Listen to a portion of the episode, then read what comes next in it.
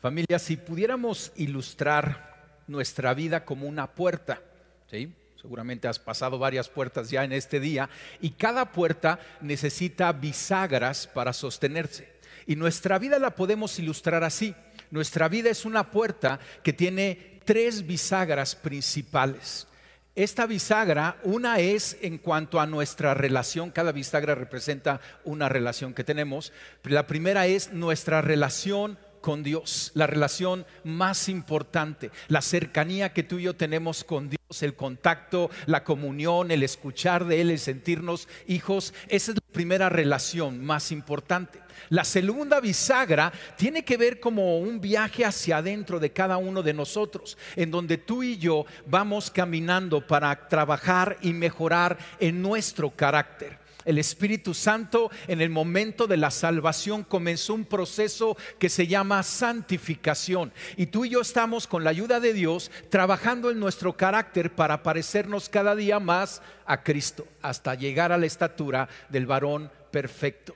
Y en la tercera bisagra es la relación que tenemos hacia otros en la relación que tú tienes con tus más cercanos en tu familia, pero con todos aquellos que la vida y Dios te permita eh, interactuar con ellos. Esa es la tercera bisagra. Nuestro Señor Jesucristo habla acerca de estas tres bisagras en nuestra vida y dice en su mandamiento, este Jesucristo nos dice en Mateo 22, versículo 37 Amarás al Señor tu Dios con toda tu mente, con toda tu alma, con todo tu corazón, ¿sí? Y con todas tus fuerzas. Este es el primer y gran mandamiento, esa primera bisagra, nuestra relación vertical con Dios.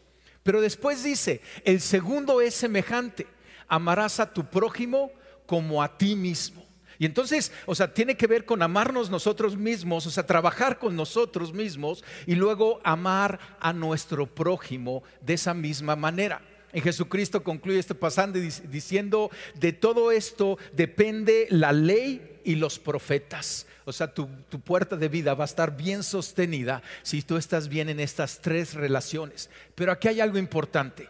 Estas tres relaciones necesitan un ingrediente básico indispensable que solo Dios puede proveer. Y muchos de ustedes están pensando, el amor. Bueno, el amor está incluido en esto.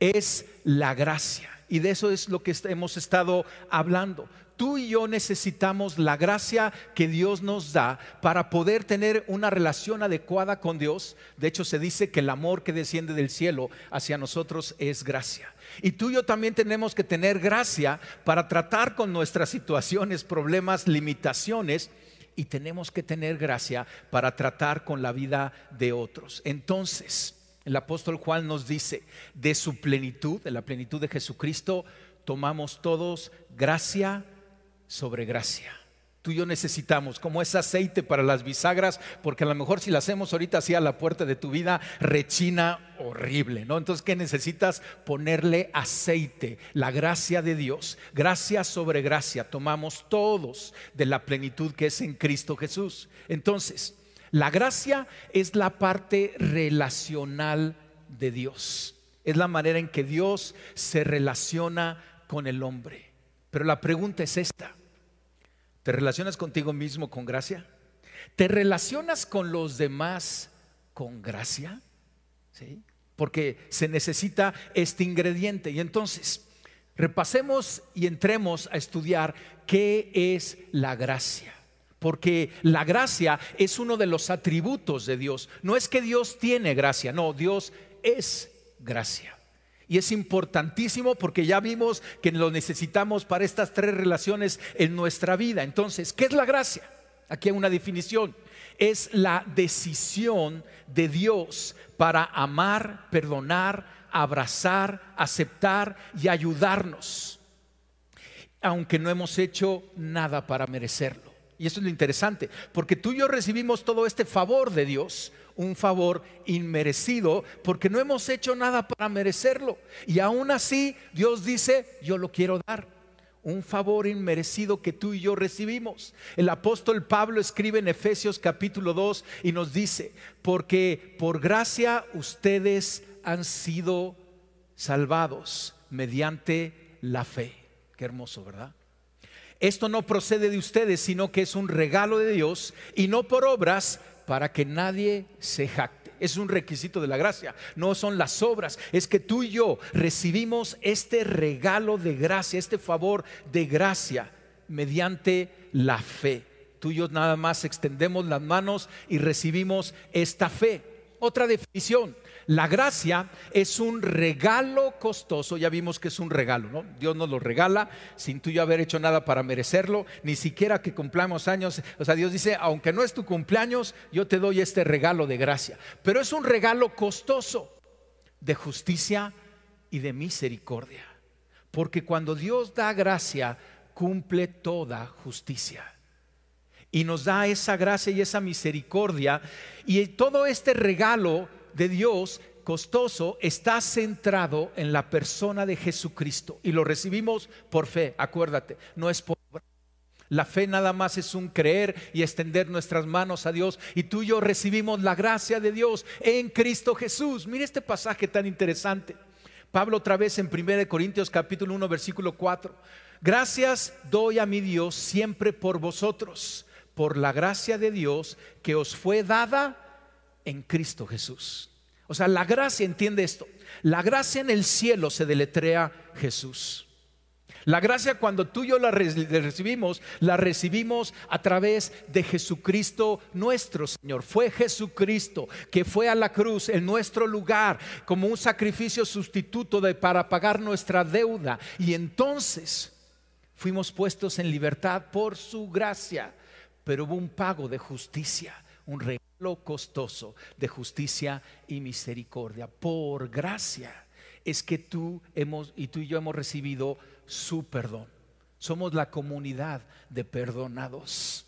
Y si somos la comunidad de perdonados, es que éramos la comunidad que teníamos deuda, pero ahora por su gracia hemos sido perdonados. Y déjame entrar a este pasaje, Efesios 1, 7, y vamos a analizarlo. Dice Pablo, Dios es tan rico en gracia y bondad. Dios es rico en gracia. ¿sí? Y alguien rico puede darlo abundantemente. Dios es rico en gracia y en bondad. Y como es rico en gracia y en bondad, dice aquí que compró nuestra libertad. O sea, nuestra libertad tuvo un costo. Un regalo costoso de justicia y misericordia. ¿Con qué la compró? Con la sangre de su Hijo y perdonó nuestros pecados. Entonces, Dios es tan rico en gracia y bondad que compró nuestra libertad con la sangre de su Hijo y perdonó nuestros pecados. Déjame ilustrártelo.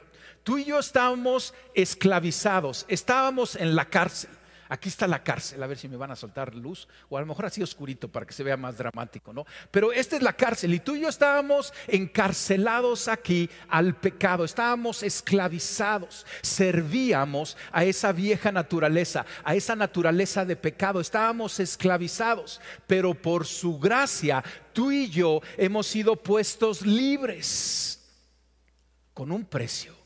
No nomás dijo, ábranles, sino que Él mandó a su Hijo Jesucristo a pagar por nosotros. Y Jesucristo en la cruz derramó su sangre. Es lo que dice, compró nuestra libertad. ¿Con qué? Con la sangre de su Hijo. Y entonces nos liberó, nos dio ese perdón, nos dio esa libertad y nos trasladó a un lugar especial que lo voy a representar aquí arriba. ¿sí?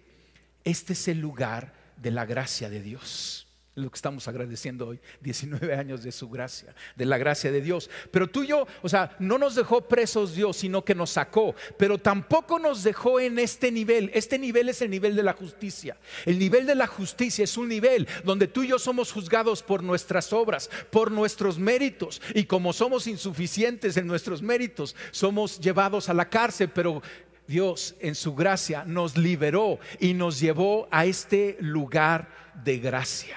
Aquí es donde Dios quiere que tú y yo estemos. Este es un lugar de vida y de protección. Aquí fluye el río de Dios y aquí el enemigo no nos puede tocar. ¿Entiendes lo que está sucediendo? Fuimos liberados de esa prisión, pero fuimos trasladados a este lugar de gracia al trono de la gracia. Y tú y yo estamos aquí. Este es un lugar seguro porque el enemigo, ¿te acuerdas cómo se le dice al enemigo? Al enemigo se le dice el acusador. Y el acusador de los hermanos está en este nivel de justicia. Y en este nivel de justicia está buscando nuestras faltas, nuestros errores para condenarnos y esclavizarnos. Pero si tú y yo estamos en este nivel de gracia, ¿sí? ¿Entiende? Somos intocables por el enemigo.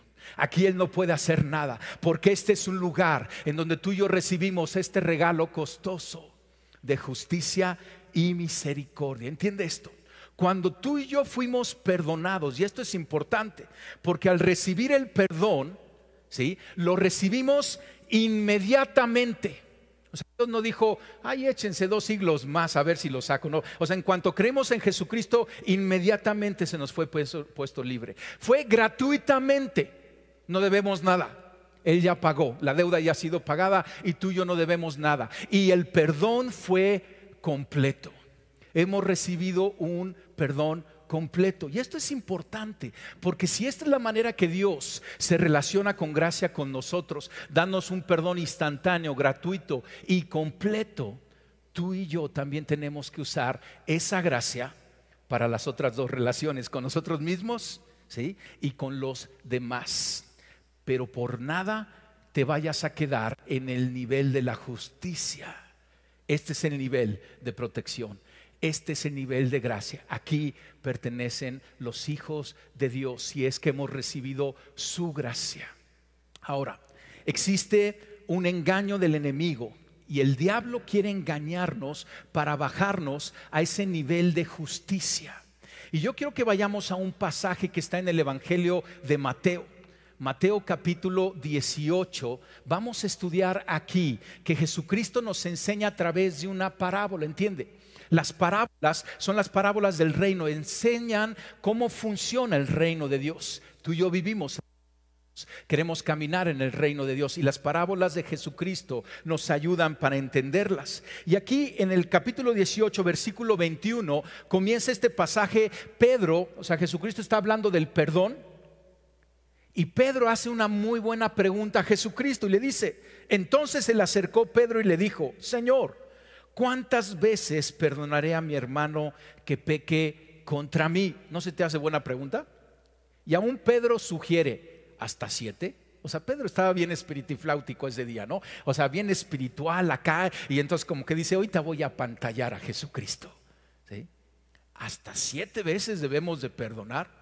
Y entonces en el versículo 22, lo tienes ahí, versículo 22 dice, Jesús le dijo, no te digo hasta siete, sino aún setenta veces siete. Yo creo que todos se quedaron callados, ¿no? Y pues, si Pedro pensaba que iba a impresionar, se quedó sentado todavía masticando eso. Jesucristo diciendo, y no hagas la matemática, Jesucristo diciendo, en el nivel de la gracia no hacemos cuentas de cuántas veces perdonamos y damos ese regalo de perdón inmediato, gratuito y completo. Y entonces se entra a hablar de la parábola. Y esta parábola no tiene mucha ilustración. Y yo creo que Dios nos va a hablar el día de hoy a través de esta parábola. Por lo cual el reino de los cielos es semejante a un rey que quiso hacer cuentas con su siervo. Y entonces la parábola eh, eh, es una dramatización en donde podemos ver a los personajes. Y aquí está hablando eh, Jesús del reino de los cielos. Dice, es semejante a un rey. El rey representa a Dios. Y dice que Dios quiso hacer cuentas con sus siervos. Dios puede hacer cuentas. El rey tiene todo el derecho de hacer cuentas con sus siervos. Y comenzando a hacer cuentas, le fue presentado uno que le debía diez mil talentos. ¿Sí? Podemos decir que le debía, un talento era una moneda muy valiosa en ese entonces, le debía 10 mil monedas de oro. O sea, tenía una deudota este hombre. Lo interesante es que dice que, o sea, eh, que, cuando empezó a hacer cuentas le fue presentado uno que debía 10 mil. O sea, no llegó este solito ni el rey lo pidió, sino que siempre hay acusadores en el nivel de la justicia y dijeron, este te debe, rey. Versículo 25, a este, como no pudo pagar, ordenó su señor venderle y a su mujer e hijos y todo lo que tenía para que se le pagase la deuda. Con todo derecho lo estaba haciendo el rey. ¿sí? Y este hombre se ve que no podía pagar, no tenía para pagar ese dinero, por eso está en deuda. Versículo 26. Entonces aquel siervo postrado le suplicaba diciendo, Señor, ten paciencia conmigo y yo te lo pagaré todo. O sea, cayó de rodillas, estaba pidiendo paciencia. Yo creo que no tenía para pagarlo, pero estaba pidiendo gracia. Versículo 27. Y el Señor de aquel siervo, acuérdate, esto representa a Dios, y esto es bien padre. El Señor de aquel siervo, movido a misericordia, le soltó y le perdonó la deuda. Esto es gracia. Este hombre que tenía una gran deuda, que iba a ser puesto en la cárcel hasta que pagara esa deuda, experimentó la gracia. O sea, ¿entiendes lo que está sucediendo aquí? Debía diez mil monedas de oro. Y el Señor le dijo, te perdono la deuda. ¿Sí? Puedes ir libre. O sea, ¿qué pasó con la deuda? ¿Quién absorbió la deuda? Pues el rey, ¿no? Alguien tuvo que haber absorbido la deuda, porque la deuda no, o sea, no puede desaparecer si alguien no dice, pues yo la perdono, yo la cubro. O sea, el rey a su propia cuenta dijo, este ya no me debe nada. Eso es gracia, un regalo inmerecido. ¿Sale? Ahora, ¿te imaginas cómo se sentía este hombre? A lo mejor lo has experimentado. Tú y yo lo hemos experimentado con Cristo. Hemos recibido ese perdón y hemos sido llevados a la gracia. ¿Te imaginas cómo este hombre se sentía en ese momento? O sea, conmovido, yo creo. Pero fíjate lo que Jesucristo nos pone aquí. Dice, pero saliendo aquel siervo, o sea que en ese mismo momento estaba saliendo ahí de la corte real y saliendo el siervo, dice que halló a uno de sus consiervos. No nos dice que se lo topó ahí en la calle por casualidad. No, no, como que fue a buscarlo. Que le debía 100 denarios, le debía 100 monedas de plata. ¿Entiendes un poquito aquí el contraste que está haciendo Jesucristo? Creo que tienes una imagen de eso, ¿verdad? O sea, este hombre le debía al rey 10 mil monedas de oro y fue a buscar a uno que le debía 100 monedas de plata. ¿Ves aquí el contraste que está haciendo Jesucristo? Porque esto es lo que sucede.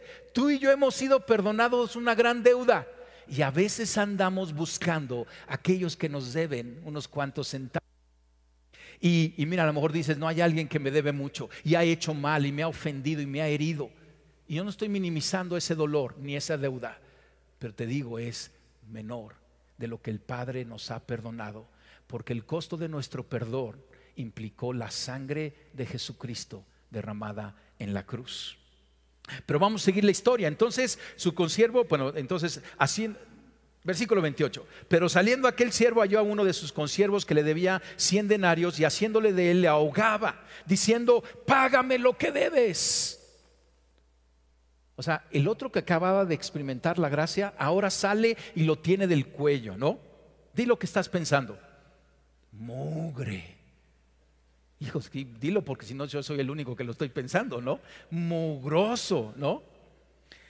Y entonces, fíjate el versículo 29, entonces su consiervo, postrándose a sus pies, le rogaba diciendo, ten paciencia conmigo y yo te lo pagaré todo.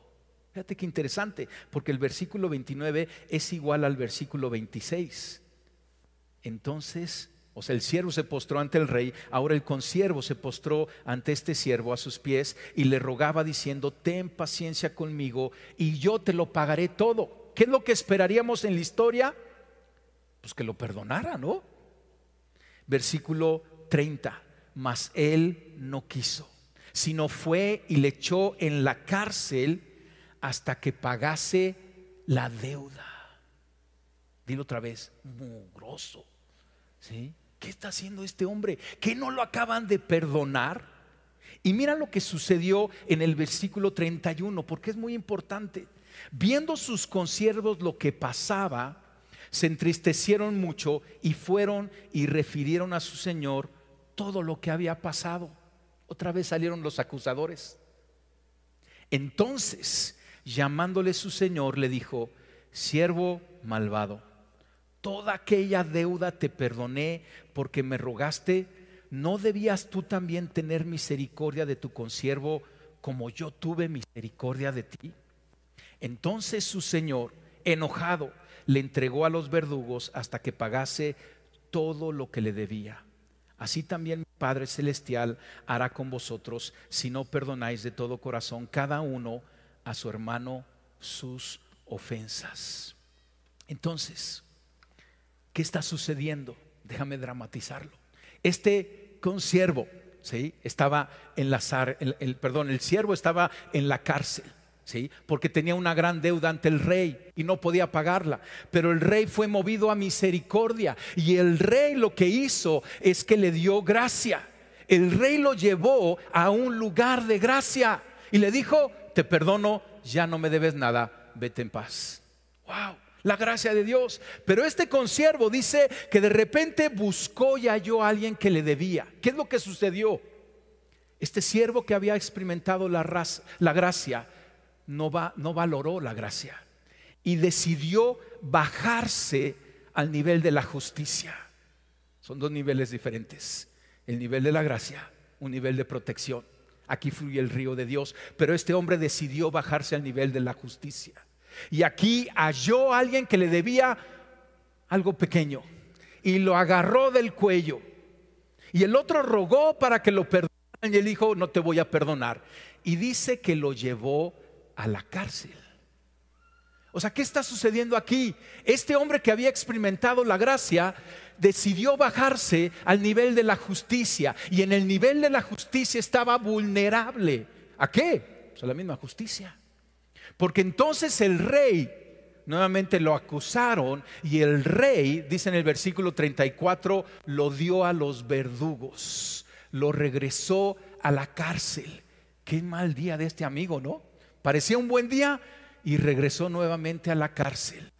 Porque el rey no tenía gracia, porque tomó malas decisiones. ¿Entiende esto? Jesucristo nos enseñó, el Padre Dentro del Padre nuestro está, perdona nuestras ofensas como nosotros perdonamos a nuestros ofensores.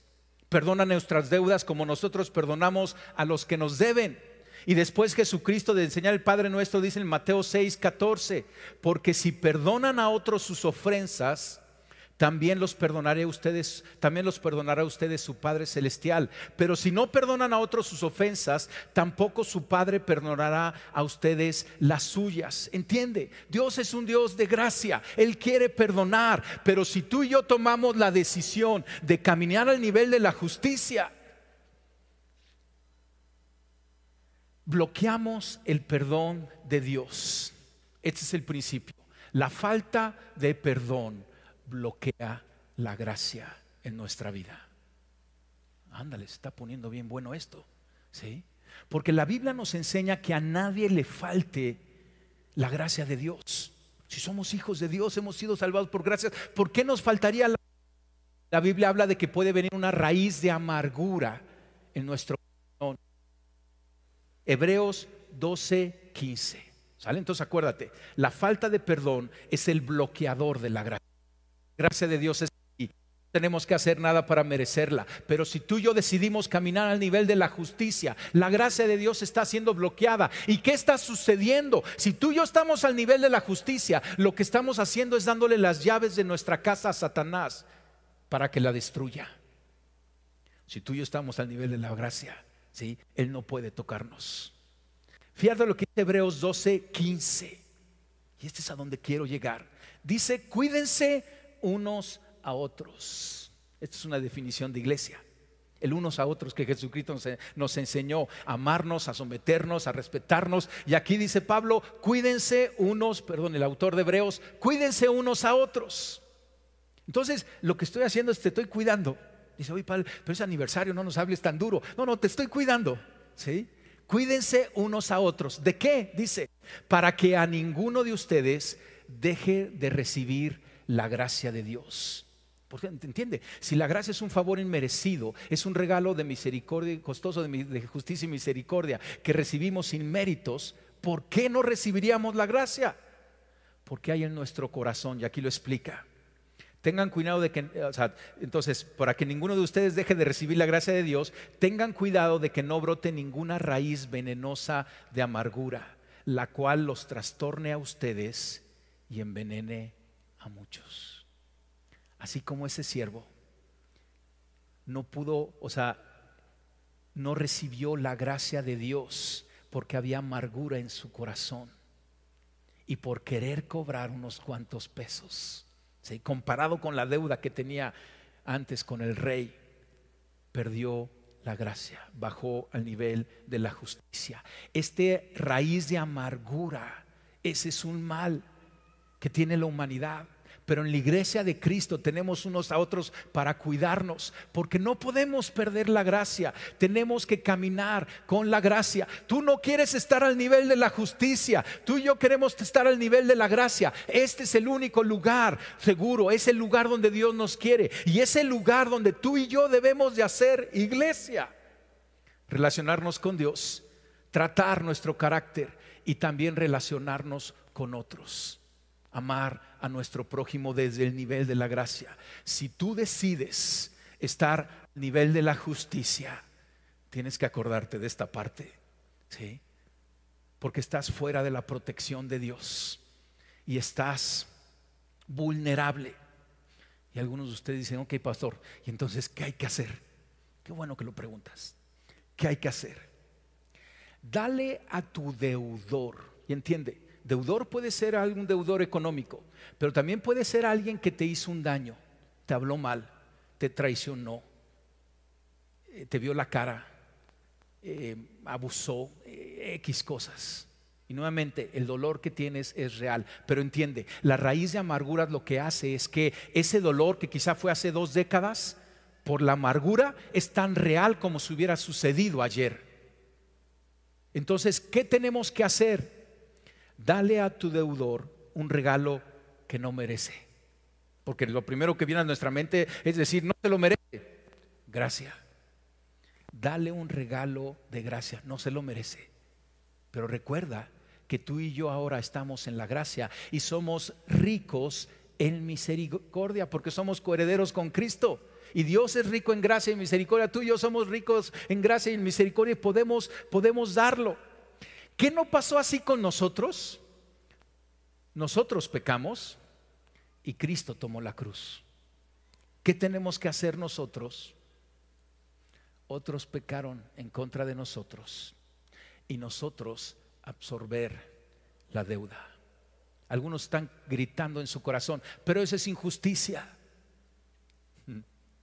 Acuérdate, tú y yo estamos en el nivel de la gracia o queremos estar aquí y queremos permanecer aquí.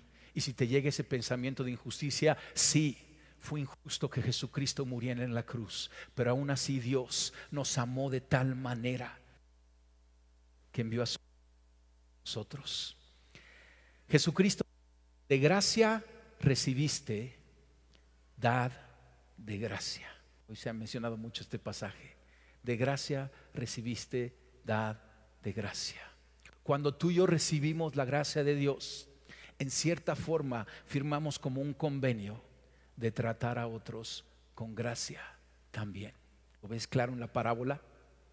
Otro pecó y nosotros debemos de tomar el costo. Pero somos ricos en misericordia. Sí podemos perdonar. Cierra tus ojos un momento y pregúntale al Espíritu Santo. ¿Estoy en el nivel de la gracia o en el nivel de la justicia? Ahí cierra tus ojos un momento. Porque tú y yo somos familia y nos ayudamos unos a otros. Dios, dice el Salmo 68, 6, nos hace habitar en familia a los desamparados. Tú y yo somos familia. Tú eres mi familia. Y todos queremos en la familia que estemos en un lugar seguro en Iglesia Paz es un lugar donde nos aceptamos tal cual somos, mientras nos ayudamos a convertirnos en lo que debemos de ser. Ahí cierra tus ojos y analiza. ¿Estás en el nivel de la justicia o en el nivel de la gracia? Quizá tú estás aquí y nunca has tomado una decisión por Cristo. Acuérdate, en el cielo la gracia se deletrea a Jesucristo y Él fue enviado y cuando tú y yo lo recibimos, creemos en Él, estamos recibiendo toda la gracia de Dios, toda esa riqueza que Dios tiene de amor para nosotros, bondad, perdón y sanidad, es en Cristo Jesús. Y es lo primero que tenemos que orar. Si tú estás aquí y nunca has recibido a Jesucristo, este regalo de justicia y misericordia para tu vida, recíbelo hoy. Y ahí en tu lugar, con tus ojos cerrados, dile, sí Dios, yo creo en Jesús Gracias Señor porque tú estás hablando a mi corazón. Y yo te doy gracias Señor porque tú tienes este regalo para mí. Yo extiendo mis manos y lo tomo. Yo abro mi corazón y guardo tu regalo de gracia en el centro de mi vida. Jesucristo, ven, llena mi corazón. Sé tú mi Señor y mi Rey, hoy y siempre. Amén. Amén. Quizá tú dices, yo tengo ya años de haber recibido a Cristo. Pero te estás identificando y el Espíritu Santo está hablando y quizá te está poniendo alguien en mente en tu corazón. Y dices, ahora me doy cuenta que me bajé de la gracia. Que ha venido una raíz de amargura. Y estoy en el nivel de la justicia. Y quizá estás viendo la razón de tus problemas y clamas al cielo y dices, Dios, ¿por qué no me ayudas? Y Dios te está diciendo hoy, sube al nivel de la gracia, vive en el nivel de la gracia, ahí está mi protección. Voy a pedir al equipo de alabanza que pase y al coro. Cierra tus ojos ahí, platica con Dios un momento. Y a lo mejor dices, pero pastor, si estamos festejando nuestro aniversario, ¿qué sucede aquí? Estamos viendo hacia adelante. Han sido 19 años de gracia. Y la gracia pasada es nuestra garantía de la gracia futura. Pero tú y yo no podemos ir hacia la nueva dimensión que Dios quiere para Iglesia Paz si no estamos en el nivel de la gracia. No lo vamos a poder recibir, vivir en el nivel de la justicia tenemos que estar solamente en el nivel de la gracia y tenemos que llevar todo lo que hacemos al nivel de la gracia, nuestro ministerio, nuestra predicación, todo desde aquí. Y si hoy tú tienes en tu corazón esto, ¿sí? Y dices, el Espíritu Santo me ha cachado hoy en mi corazón.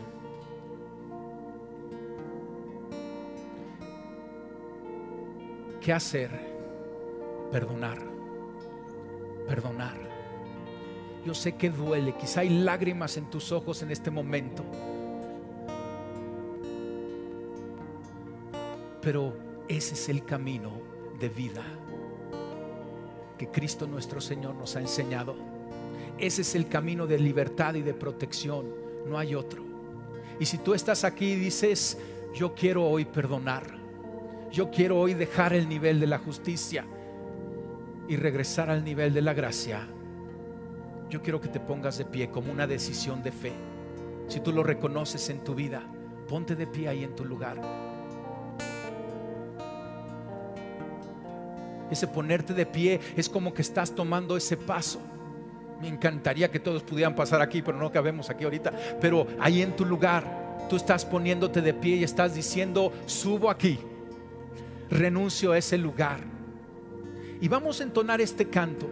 Y ahí en tu lugar de pie, con los ojos cerrados, deja que este canto hable a tu corazón.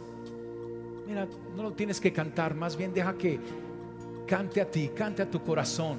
Y empieza un tiempo de conversación con Dios.